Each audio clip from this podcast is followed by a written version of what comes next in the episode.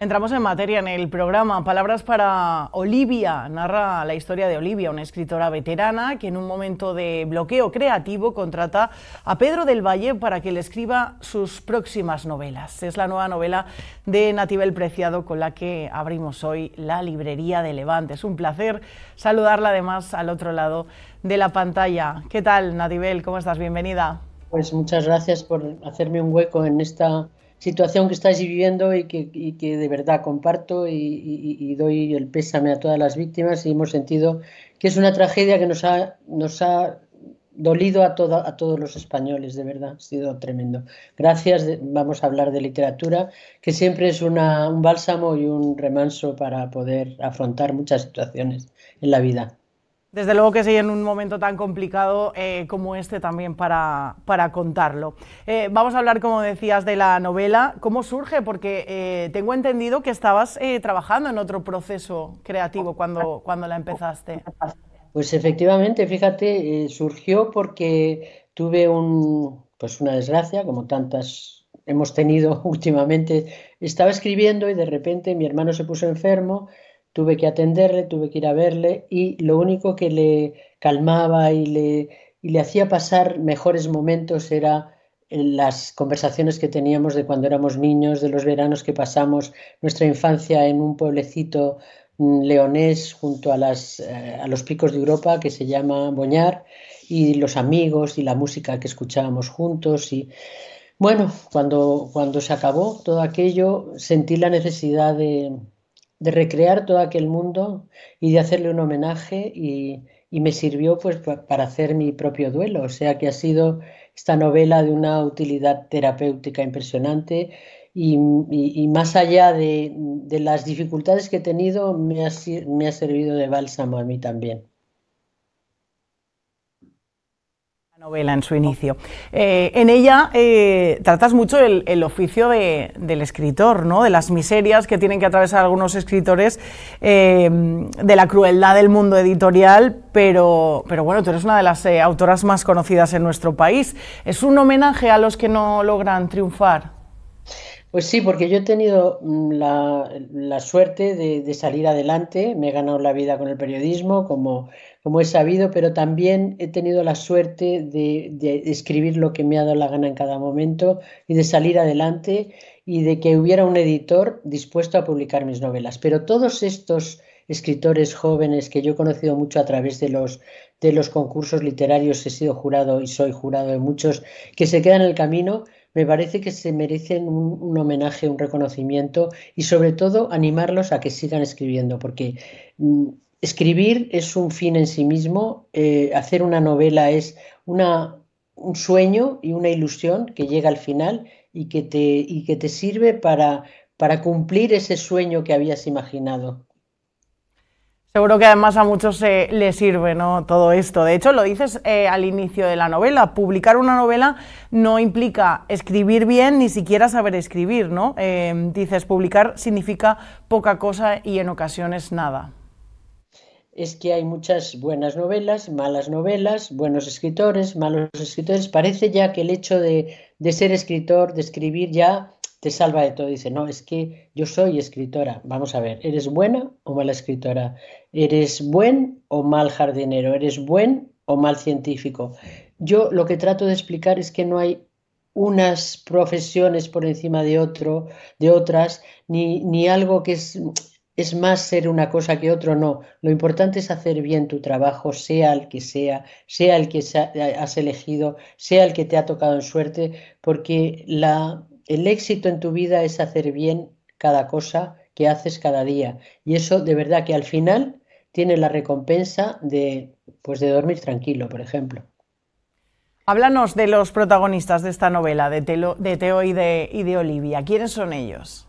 Pues Olivia es, Olivia es una escritora de mi edad que tiene una crisis creativa y que se le ocurre le he prestado todo a Olivia, ¿eh? le he prestado mis emociones, mis recuerdos, mi música, muchas cosas, ¿no? Mi, todo menos, menos mi estética, mi carácter y, bueno, y su propia biografía, que no tiene nada que ver con la mía. Pero es una mujer que en, un momento de su vida llega a determinada edad, esta edad que yo tengo, y tiene esa crisis creativa, se supone, ese es el principio de la novela. Entonces dice, pues voy a resolverlo buscando un joven que sepa escribir bien y que sea mi escritor fantasma. Eh, así empieza la novela, eh, encuentra a Teo del Valle, que parece, todo el mundo puede pensar, bueno, aquí hay un lío entre los dos, qué va a pasar, tal. Bueno, a lo largo de la novela se van descubriendo muchas y muchas y muchas capas que son, que permanecen ocultas, em, eh, demasiadas intrigas que busca otro personaje, que es Aitana, que es una joven intrusa, intrépida, que mete las, las narices en todas partes y que es la que ayuda a desentrañar todo el, lío y el misterio y la intriga que hay en la novela. Lo iremos eh, descubriendo poco a poco eh, a medida que vayamos leyendo. Te he escuchado decir en alguna entrevista que lo que más te gusta del mundo es eh, desenmascarar a los embusteros y a los, a los farsantes. ¿Y qué es lo que más te ha movido a ti en, en la vida? Pues aguanto más la mentira, fíjate, digo, pero, pero la gente, ¿por qué miente? Es verdad que hay mentiras piadosas que se pueden tolerar, pero el mentir por sistema, como en tantas, como nos pasa últimamente, tenemos que escuchar tantas mentiras que, que a mí me gusta, sí, me precio de, de, descubrir a los mentirosos y, y es una indagación que he hecho de siempre y de tratar de, ver lo que hay de verdad en la vida. Me parece muy importante que no, que no nos engañemos, que no seamos impostores, que no seamos mentirosos, que no seamos falsarios, eh, bueno, que no, que, no, que no seamos impostores, que seamos como somos. Eso a mí me parece fundamental y me ha gustado siempre descubrirlo y Aitana es mi personaje para hacerlo en esta novela. Eh, además, la música, como ya, has dicho, juega un papel muy importante en, esta, en esta novela a la hora de crear ambientes eh, por los que se mueven los, personajes. Yo que soy mujer también de, de, radio, ¿no? entiendo un poco también lo que has querido plasmar ahí. ¿Entiendes que ese personaje tan maravilloso que es Mauro del Valle, del que dan ganas de enamorarse, porque es que tiene buena voz, es inteligente, es, eh, guapo, es bueno, es lo, he idealizado mucho. He idealizado esa relación que tenemos con la música, con la radio, que yo escuchaba de niña y que, y que sigo escuchando a estas alturas de mi vida.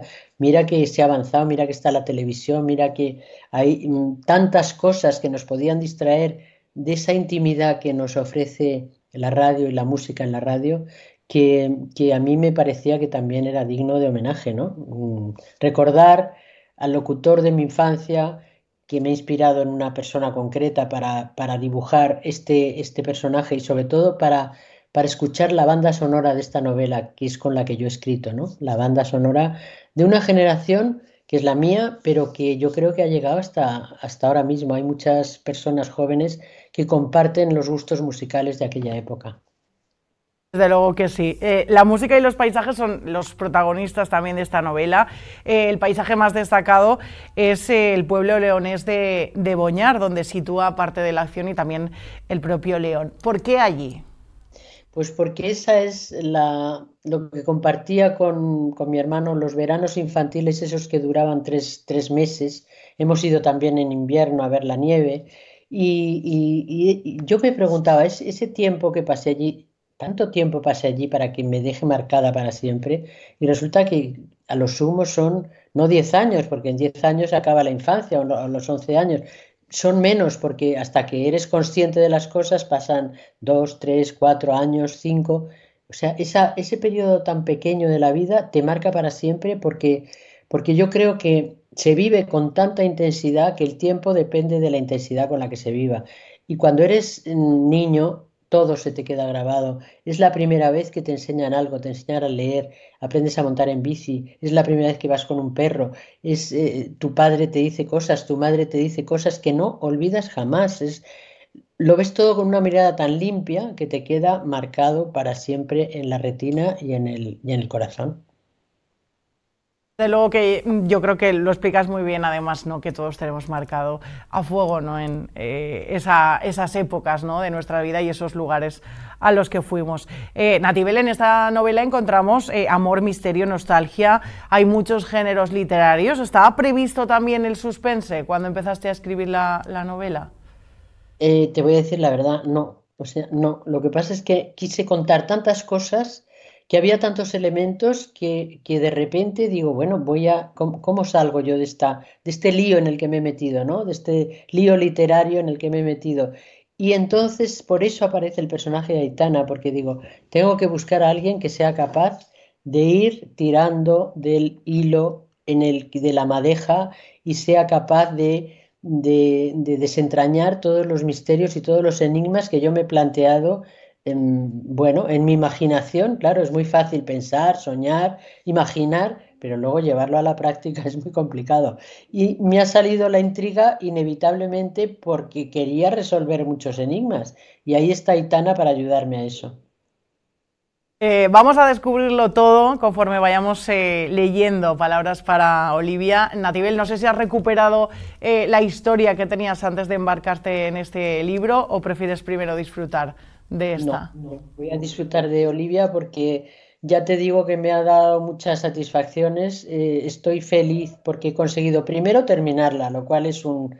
yo siempre digo que me gusta mucho escribir, pero lo que más me gusta de todo es haber escrito, es decir, aquí está, esto es lo que he conseguido. Poner la palabra fin es una sensación de alivio maravillosa.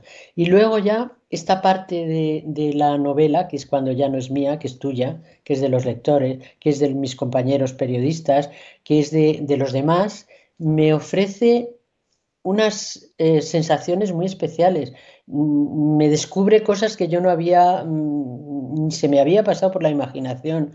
Me dicen, ¿y cómo pones esto? ¿Y cómo haces lo otro? Y aquí se ve qué tal. Entonces, esa parte me divierte tanto que soy de, bueno, no sé si hay muchos como yo, pero la promoción de la novela, es decir, el ofrecérsela a los lectores, el ir a, el, contrastar, hablar con compañeros de la prensa y con, y con clubes de lectura, para mí es un placer inmenso. O sea que estoy encantada. ¿Qué, te están diciendo eh, esos eh, lectores que, con los que te encuentras ¿no? en, este, en este momento?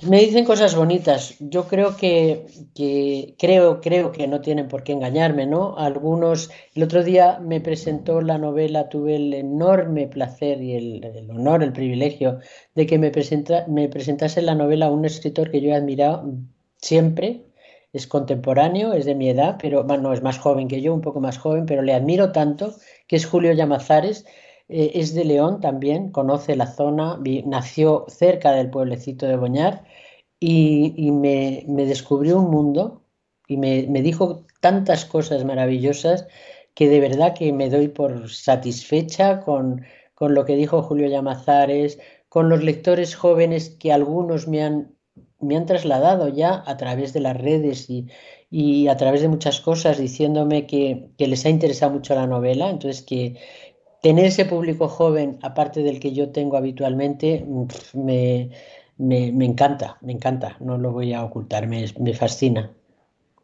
Y cada vez se va haciendo más grande esa, familia. Natibel, ha sido un placer charlar contigo este ratito y te esperamos por Valencia. Gracias. Eh, muchas gracias, el placer ha sido mío, de verdad. Gracias.